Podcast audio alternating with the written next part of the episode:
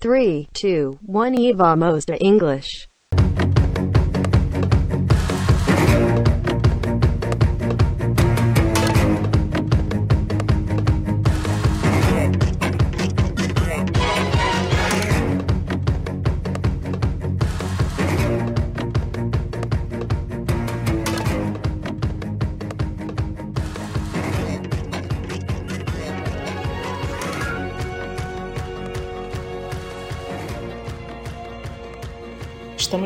Volta, sou José Nilson. Vamos para mais um episódio do podcast E Vamos de English.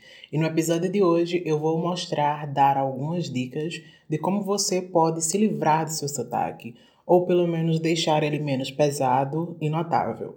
Basicamente, a gente vai ver como é possível falar como um nativo.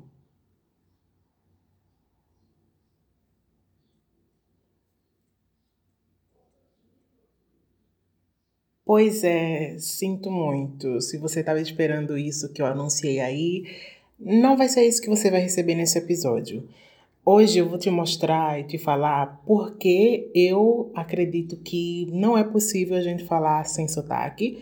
Eu vou falar o que eu acredito, você não é obrigado a concordar, mas eu também vou dar os meus argumentos de por que eu acredito nisso. E ao longo do episódio espero que você entenda meu ponto de vista e que eu consiga gerar alguma reflexão em relação a esse assunto. Para começar, eu gostaria de dar um pouco do meu background, da minha história. Eu aprendo inglês desde 2011 e dou aulas de inglês desde 2014. E durante essa trajetória, eu já passei por vários estágios de filosofia, de percepção da língua inglesa, do que significa ensinar inglês, do que significa aprender inglês, do que significa é, saber falar inglês. E esse podcast é mais um degrau, mais um passo nessa história que eu hoje em dia tenho a percepção de que enquanto eu tiver vida, eu vou estar mudando, adaptando os meus conhecimentos, os meus pensamentos, os meus pontos de vista em relação à língua estrangeira, seja ela inglês, seja ela espanhol, seja ela qualquer que seja que eu venha a aprender e ter algum contato. O que eu acredito é que a gente, enquanto aprendiz de inglês, não precisa perder o nosso sotaque, porque não existe falar sem sotaque. Sotaque e falar estão intimamente ligados, um não existe sem o outro. Não importa de onde você seja no mundo, você sempre vai ter um sotaque.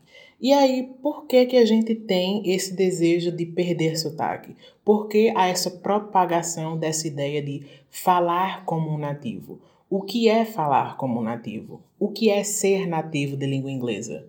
Hoje a gente vai destrinchar cada uma dessas perguntas. Primeiramente, o que é falar sem sotaque? O que é perder esse sotaque? Geralmente, quando nós falamos isso, perder sotaque está diretamente associado a assimilar outro. Porque, como eu já falei anteriormente, falar e ter sotaque não tem como existir sem o outro. Toda vez que você fala, você está se expressando através de um sotaque.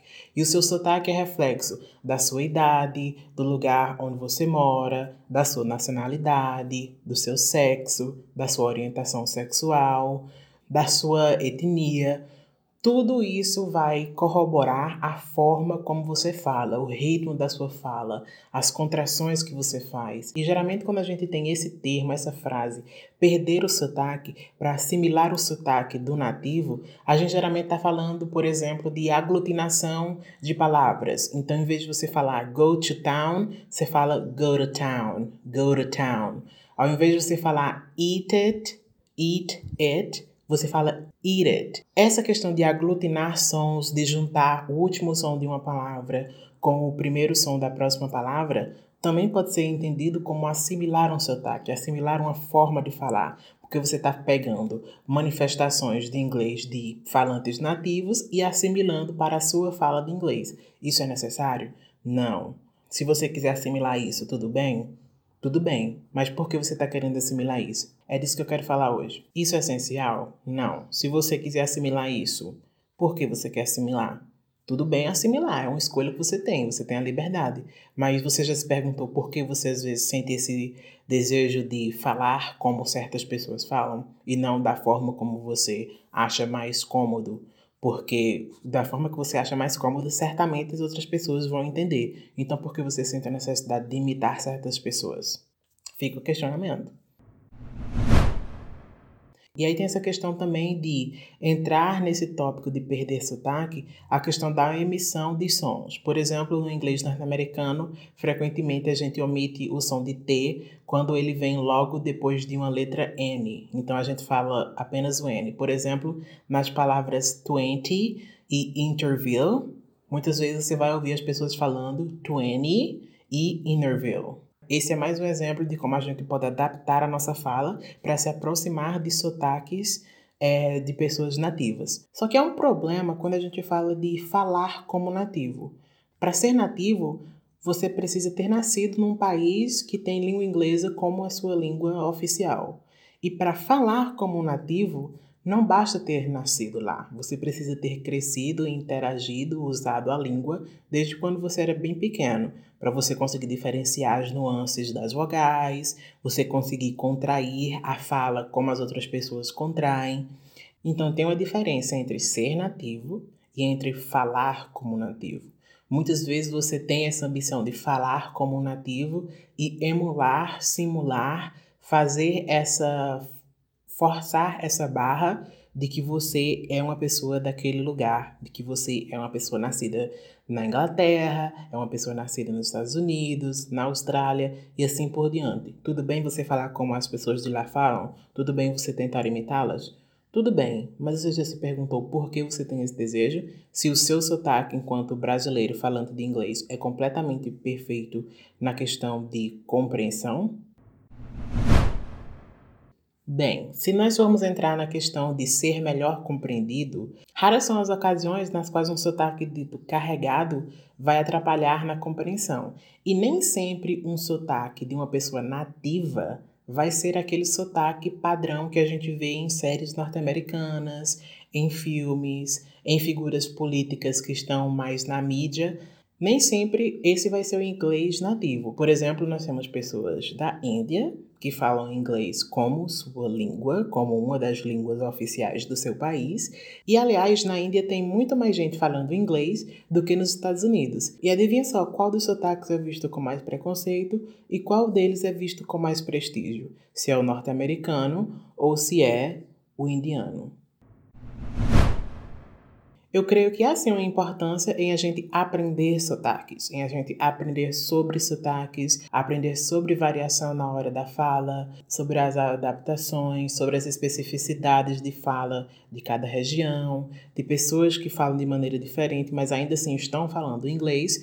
Só que, como eu tenho na descrição do podcast, aqui a gente vai falar sobre línguas inglesas, sobre ingleses, e não apenas só o inglês. A gente não vai pegar uma variação e focar nela em detrimento de todas as outras. Porque, segundo a percepção linguística, não há uma língua, uma variação da língua que seja mais legítima do que a outra. Apesar de no dia a dia não ser bem assim que funcionam as coisas, a gente vai atrelar mais prestígio a certos tipos de pessoa, com certo tipo físico, com certa cor de pele. Isso também se transfere para a língua que essas pessoas falam. Quando a gente tem uma língua padronizada, quando a gente tem uma língua polida, uma língua julgada mais requintada, quem são as pessoas que propagam esse tipo de linguagem? Quem são as pessoas que fazem uso desse tipo de linguagem?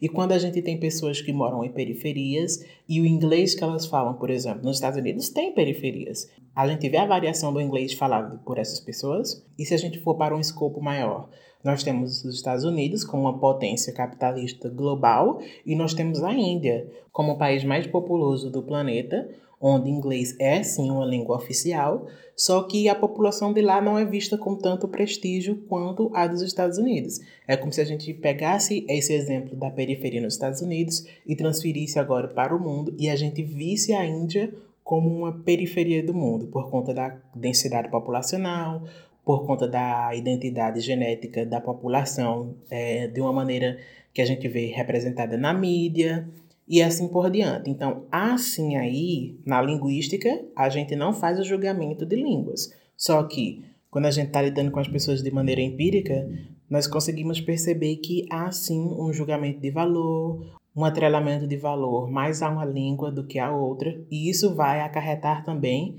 na maneira como a gente se vê perante o mundo. Nós, enquanto brasileiros falando de língua, a gente tende a se ver como inferior a falantes nativos de língua inglesa. Só que se a gente pegar em proporção, nós, falantes de inglês como língua internacional, como língua estrangeira, somos a maioria. E eles, os falantes nativos, são a minoria.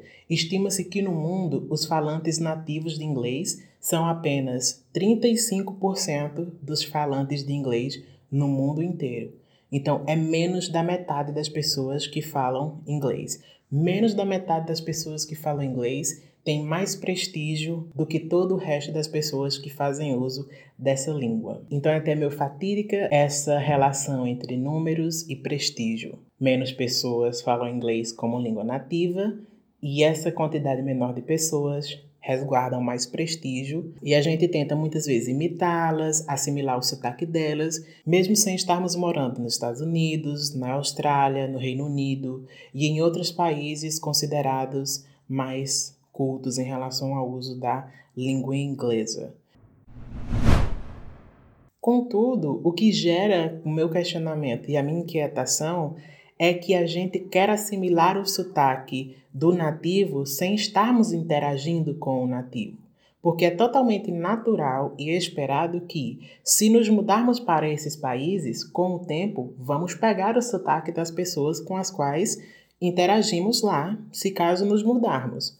Só que a gente está aqui no Brasil, está aprendendo inglês como língua internacional, da nossa, a partir dessa nossa perspectiva de termos português como primeira língua, e a gente continua morando no Brasil, só que muitas vezes a gente tenta assimilar um sotaque estrangeiro. Por quê? O mais importante quando a gente fala de língua é comunicação, estabelecer comunicação. Para isso a gente precisa de quê? Compreender e ser compreendido. Como eu já disse, raras são as ocasiões nas quais um sotaque dito carregado vai atrapalhar na nossa compreensão.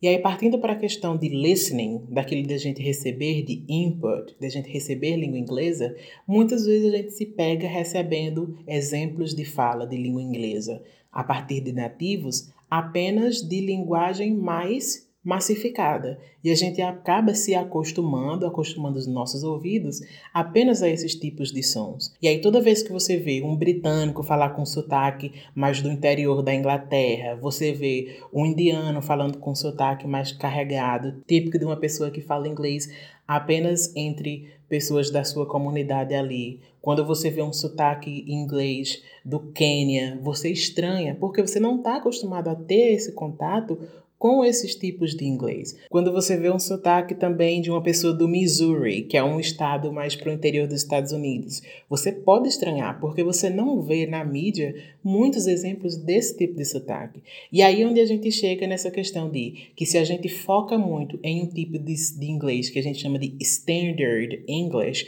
esse inglês mais padrãozinho, nós acabamos nos tornando um pouco limitados em respeito àquilo que a gente consegue compreender, e aí a nossa capacidade de utilizar a língua, que é o quê? Metade dela é o quê? Compreender, e a outra metade ser compreendido. A gente se preocupa tanto em se adaptar, em emular um sotaque inglês específico, que a gente acaba se desvencilhando da nossa identidade enquanto brasileiros que falam inglês e nos fechando para todas as outras variações da língua inglesa. Compreender é essencial para estabelecer comunicação. Imitar um determinado sotaque? Não. Tá, a gente está bem acostumado, mal acostumado a focar só num tipo específico de inglês. E se eu quiser sair disso, fazer uma curva fora desse roteiro que eu já tenho traçado, bem limitado, bem linear, o que é que eu faço? Entre em contato com cantores, youtubers, séries desses lugares, dessas pessoas. Começa a seguir influencers. Se você gosta de moda, começa a seguir influencers de moda de países como o Quênia, de países como a Índia, de países como a Nova Zelândia. Começa a ter contato com ingleses que não estão lá dados na sua homepage do YouTube, que não estão dados no seu descobrir do Instagram, porque o que vai chegar ali é o que está mais próximo das coisas que você já consome. Se você quiser ter contato com outro tipo de conteúdo, se você quiser diferenciar as coisas com as quais você tem contato em língua inglesa, então essa é a dica que eu te dou. Joga no Google Top YouTubers do Quênia, Top YouTubers do Reino Unido, Top YouTubers da Austrália, Top YouTubers da Índia e assim por diante. Top YouTubers das Filipinas. Nas Filipinas também o inglês é uma das línguas oficiais, então vale também pesquisar YouTubers das Filipinas que falam inglês. E assim por diante. É sempre importante a gente sair dessa zona de conforto para gente é sempre importante que saiamos da zona de conforto para que possamos atingir novos níveis de fluência. E aí, níveis de fluência, fluência para mim não está simplesmente associado a eu atingir o nível de exatidão e de confiança em um só tipo de inglês. Eu quero falar o meu inglês a partir da minha perspectiva de pessoa brasileira que fala inglês, só que também eu quero ter, na medida do possível, contato com mais pessoas que falam inglês ao redor do mundo que parecem muito mais com o meu inglês não padrão do que com o inglês padrão dos Estados Unidos, porque o inglês padrão dos Estados Unidos é apenas um dentre um mar de ingleses que a gente encontra ao redor do mundo.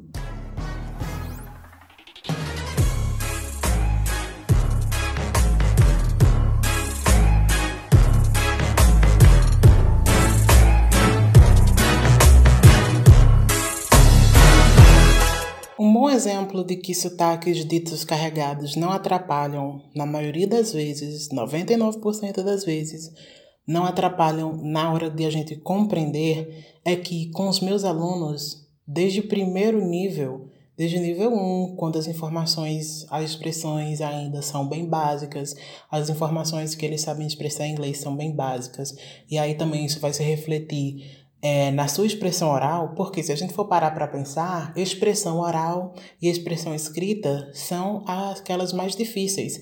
O ideal é que a gente tenha contato, muito contato antes com leitura e com audição, com ouvir coisas, antes de a gente começar a falar, antes de a gente começar a escrever. Só que a gente vai tentando desde o primeiro dia de aula, tentando repetir algumas frases, algumas expressões de informação pessoal. O sotaque deles é polido, as palavras são pronunciadas de maneira corretinha? Não. Eu consigo compreendê-los e entender o que, é que eles estão querendo falar? Sim. Apenas com a fala deles, imperfeita, fala de iniciante, eu consigo compreendê-los. E retomando essa palavra imperfeita, qual é o discurso que é perfeito? A gente só tem discurso perfeito quando ele é editado, quando ele é ensaiado, quando a gente tem treinamento. Se você não é um profissional da área da dublagem, da área da narração, você não precisa ter uma dicção perfeita, você não precisa ter um, um ritmo na sua fala perfeito. E novamente, quando a gente fala de perfeito, é aquilo que é padronizado, aquilo que é feito para a maioria das pessoas que vão ter acesso àquele filme compreenderem o que está sendo narrado, compreenderem o que está sendo apresentado, por exemplo, numa grande palestra. Se você não é uma pessoa que vai lidar com comunicação, não há por que se preocupar de o seu sotaque ser carregado ou não.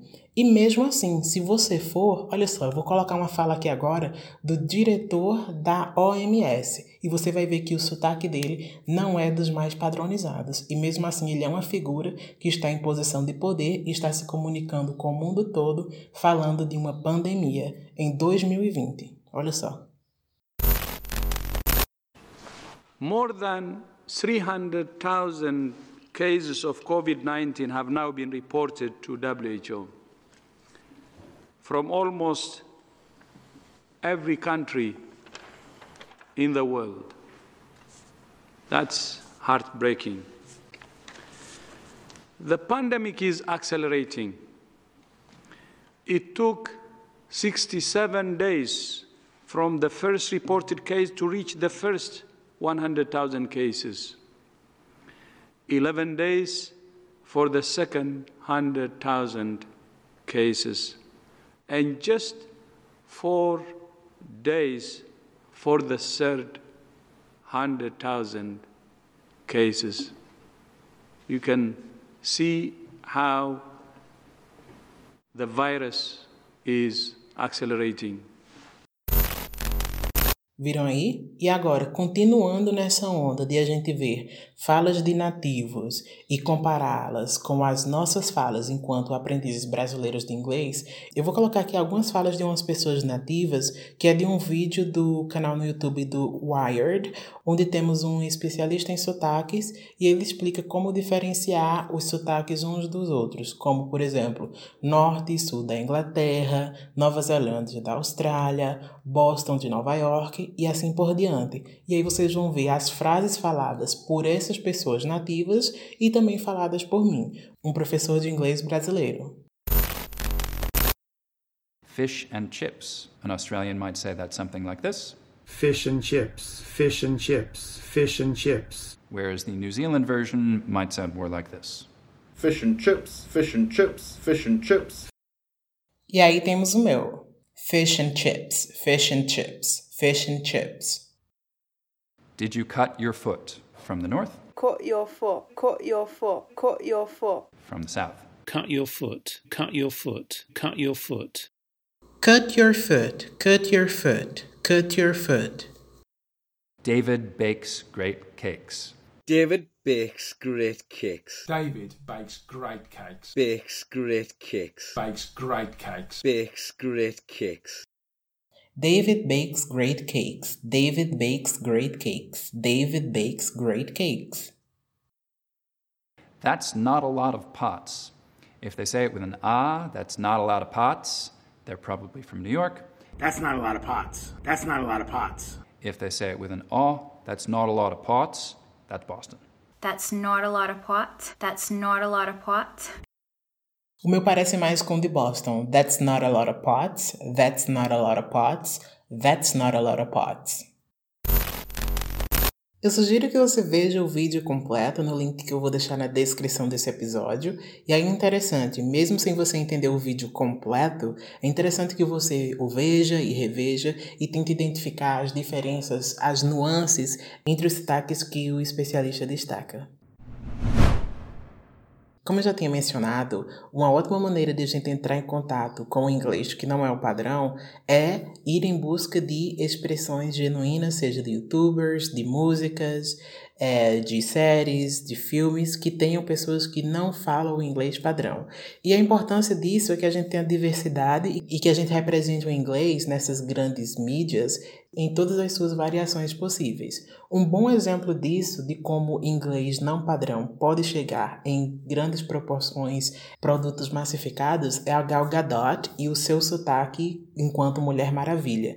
E pela primeira vez, ao invés de uma pessoa estrangeira se adaptar ao sotaque americano, por exemplo, como Rodrigo Santoro faz nas obras, e eu reconheço que isso permite que ele interprete personagens variados, tanto personagens nativos quanto personagens estrangeiros, na hora de se expressar. E aí, enquanto a Gal tem essa limitação de ela não ter assimilado o sotaque norte-americano, ela tem esse grande papel também representativo de um inglês que não é dos Estados Unidos. Tivemos no primeiro filme da Mulher Maravilha que as outras atrizes tiveram que fazer um treinamento para se encaixar no sotaque estrangeiro da Gal Gadot, ao contrário do que geralmente acontece, que é quando artistas estrangeiros, como eu dei o exemplo do Rodrigo Santoro, terem que se adaptar ao sotaque de todas as pessoas que estão na produção. Aqui isso aconteceu porque o diretor gostou muito dela e ela é a artista principal do filme. Então houve essa inversão na hora de associação de prestígio aos sotaques. E aqui o sotaque estrangeiro dela é tido como elemento determinante da trama de tornar a personagem um pouco mais fora desse mundo, fora desse país hegemônico que a gente tem nas representações mediáticas, que é os Estados Unidos. Então, se vocês não tiveram a oportunidade ainda de assistir Mulher Maravilha legendado, eu sugiro que vocês o façam, porque o inglês que a Gal Gadot fala ali, ela é de Israel, e aí ela não conseguiu ainda assimilar, perder esse sotaque, e nos seus papéis ela fala com esse sotaque. I used to want to save the world.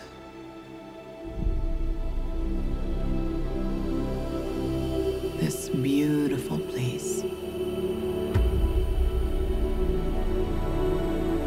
But the closer you get, the more you see the great darkness within.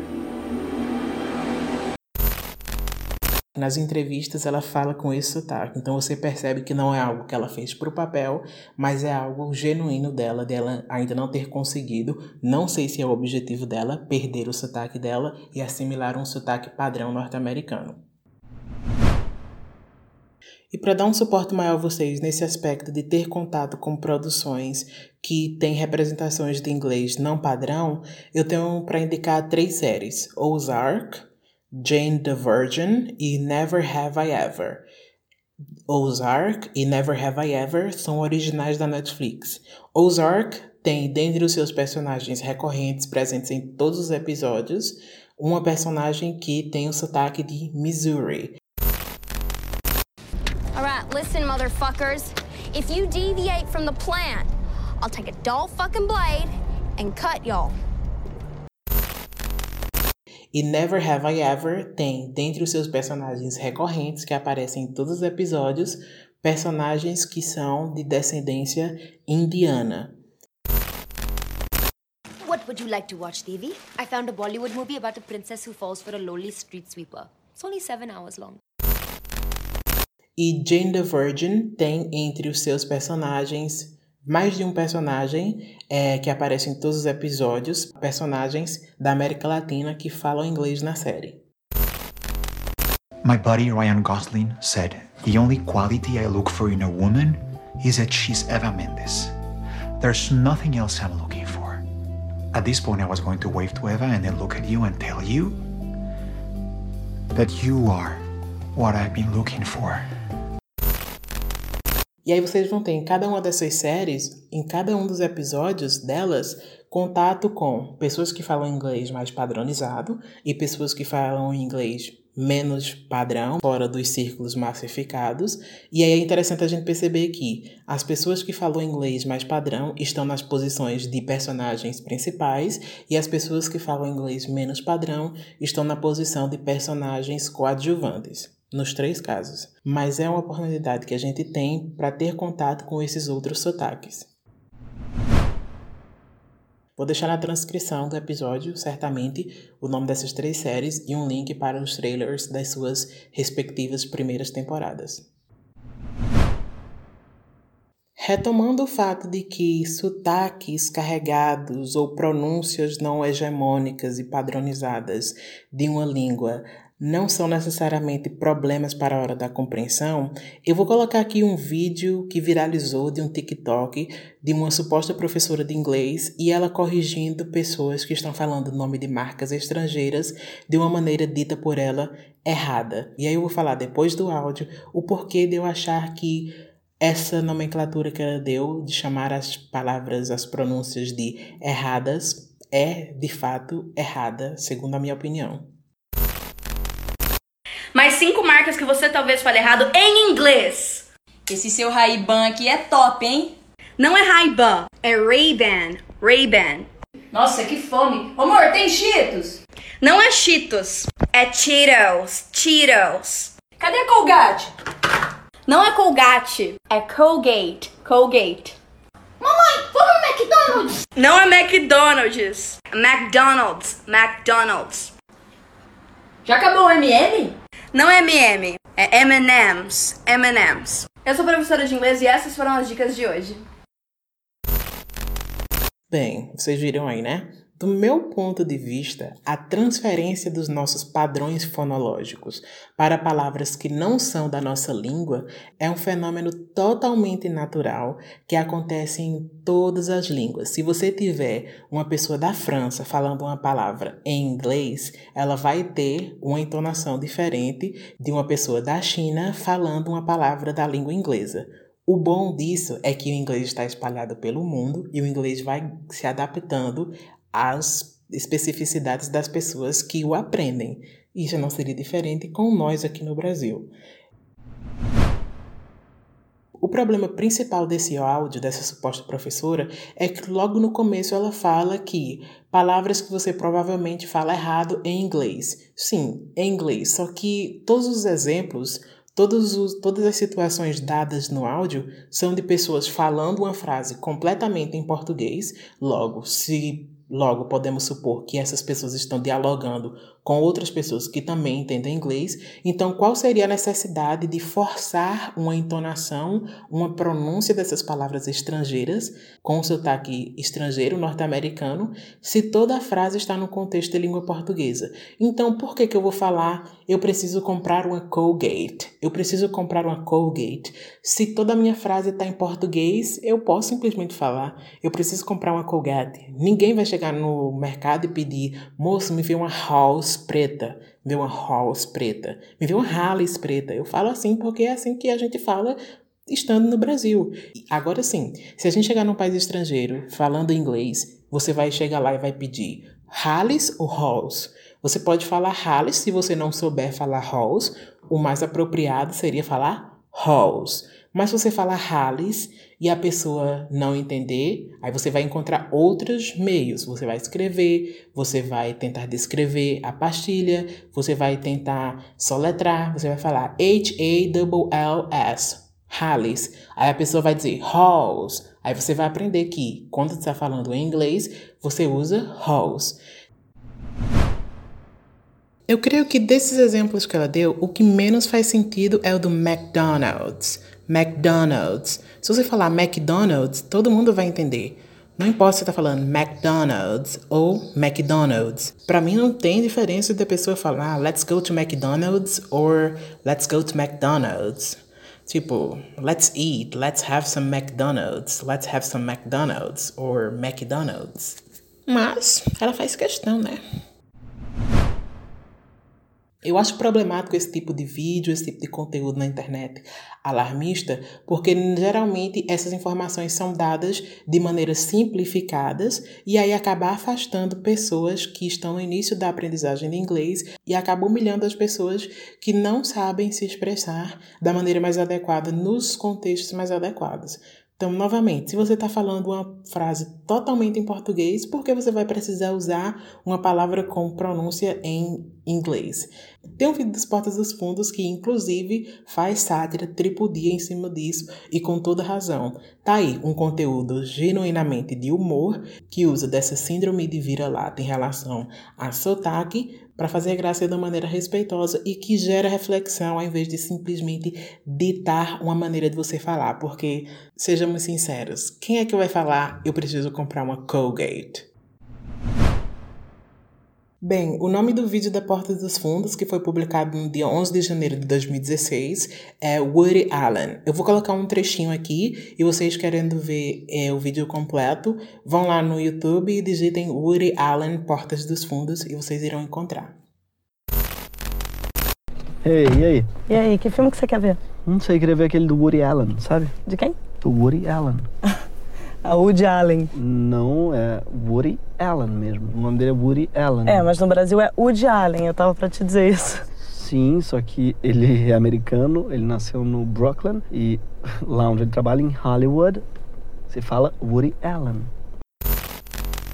Ainda sobre esse famigerado TikTok da professora, suposta professora de inglês, é que eu queria fazer uma perguntinha para vocês. Quando gringos pronunciam palavras em português do jeitinho deles, com a marca do sotaque deles, pesado, sotaque americano, norte-americano falando português, qual é a reação mais comum que a gente vê nas redes sociais? É de fazer graça, nossa, ele não sabe falar, nossa, olha o jeito que ele fala, nossa, não sabe nem falar português direito. Ou é a reação mais comum vai ser essa de, nossa, que fofo ele falando português, que fofo o sotaque dele, olha que interessante ele falando português. É interessante a gente voltar para aquela parte de que a linguística não atribui valor às línguas, mas às pessoas no dia a dia sim. Então, o prestígio que se atribui a um povo geralmente também é atribuído à língua que a pessoa fala e à forma que a pessoa fala. Afinal, a língua é um produto da cultura e das relações interculturais e das relações que estabelecemos perante nós mesmos e perante o mundo. Então, há uma diferença na percepção que a gente se vê falando inglês inglês em relação a como a gente vê estrangeiros falando português. Para a gente, falar português é uma batalha, é uma coisa árdua, é uma coisa que eu tenho que me desvencilhar da minha identidade enquanto falante de inglês brasileiro para se aproximar de um falante de inglês norte-americano, de um falante de inglês britânico padrão que eu vejo em séries, em filmes, em entrevistas com artistas. Lembrando que o inglês que os artistas, que os atores, que os personagens de séries falam é apenas um pequeno recorte do retalho imenso, imperfeito, vivo, em constante transformação, que a gente pode usar essa metáfora para descrever o que é língua. Dentro disso que a gente chama de inglês, há várias variações, há várias características, várias histórias, várias injeções diárias de personalidades e de contextos e de necessidades de descrever fenômenos específicos de uma rua, de uma comunidade, de um país, de uma raça, de um gênero, de uma orientação sexual. Novamente, é problemático, na minha percepção, que a gente tente perder o nosso sotaque, já que, para mim, hoje, ele representa um símbolo de orgulho, representa um símbolo de uma pessoa que está indo além da sua língua, além do seu monolinguismo e aprendendo uma língua estrangeira e se expressando nessa língua estrangeira, injetando nessa língua estrangeira as suas especificidades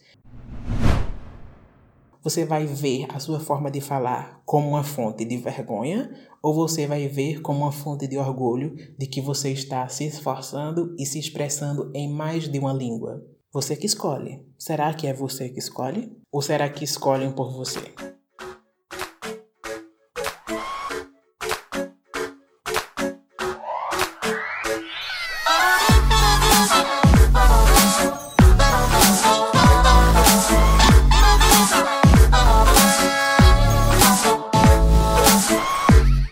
Já caminhando para o fim, eu queria retomar duas ideias. A primeira de que as representações que nós vemos em filmes, em séries, em músicas são apenas o recorte de uma malha imensa, de uma colcha de retalhos imensa e diversificada que é a língua, e também de que muitas vezes essas representações e as impressões que a gente tem dela, e quando a gente compara essas expressões com o inglês que nós falamos, muitas vezes isso de perder o sotaque pode desmotivar muita gente. Enquanto nós perdemos tempo tentando perder o sotaque, poderíamos estar focando em outros aspectos da língua, como expressões idiomáticas, multiplicidade de dialetos ou até mesmo aprendendo uma nova língua estrangeira. O que não é raro é você ver pessoas nos Estados Unidos que são extremamente alheias e alienadas ao resto do mundo. Elas se consideram as mais importantes, as mais válidas, as únicas pessoas falantes de língua inglesa no mundo que são relevantes. E aí vem com preconceito qualquer expressão da língua inglesa que se distancia da delas. Sendo que, a partir do momento que nós começamos a aprender inglês, inglês começa a fazer parte da nossa vida, do nosso cerne, de quem nós somos. A partir do momento que nós começamos a aprender inglês, nós nos transformamos e nos tornamos pessoas diferentes a cada dia que adquirimos novos conhecimentos. Nós não somos hoje quem nós éramos anos atrás, nós mudamos nossas filosofias de vida, nós mudamos nossas formas de ver o mundo e isso é ótimo. Quando a gente se abre para a diversidade, a gente se torna mais tolerante, a gente se torna mais proficiente nessa língua e o nosso nível de fluência aumenta. Fluência não é restringir sentido, não é restringir expressão oral, não é restringir o que significa falar inglês. Fluência para mim é eu ter essa liberdade de transitar entre os ingleses que eu encontro ao redor do mundo e eu ter a noção de que eu vou morrer sem conhecer todas as variações do inglês e tudo bem.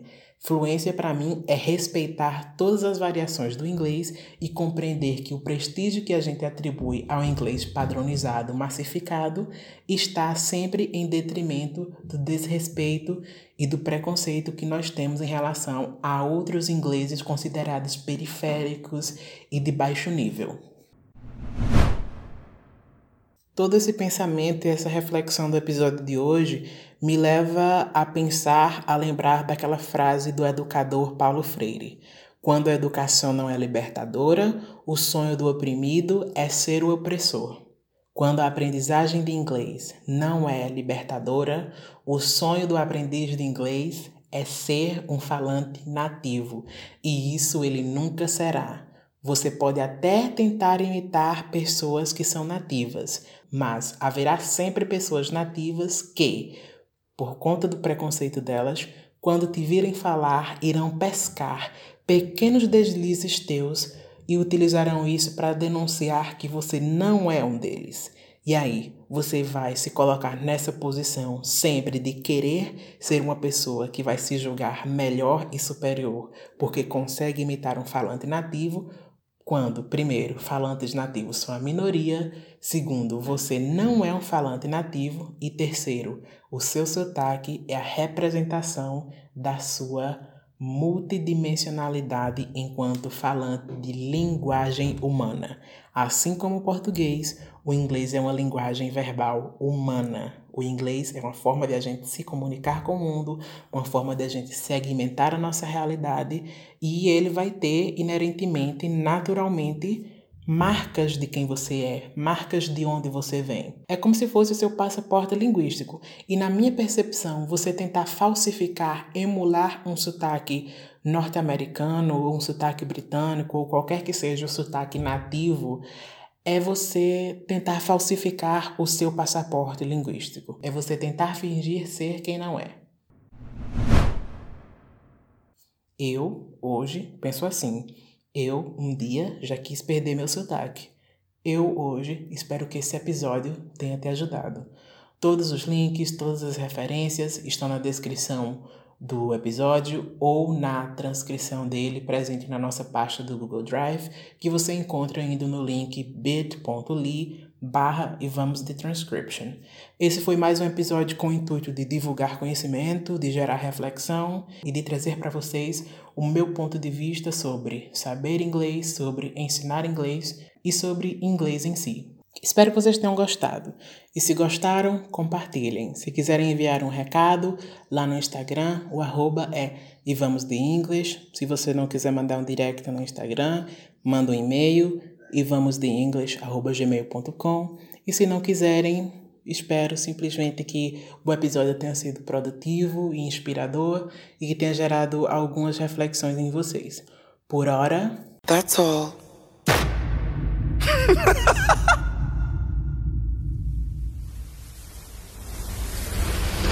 Surprise, surprise! Áudio pós-créditos. E para todos os falantes de inglês nativos que são xenofóbicos, saibam que.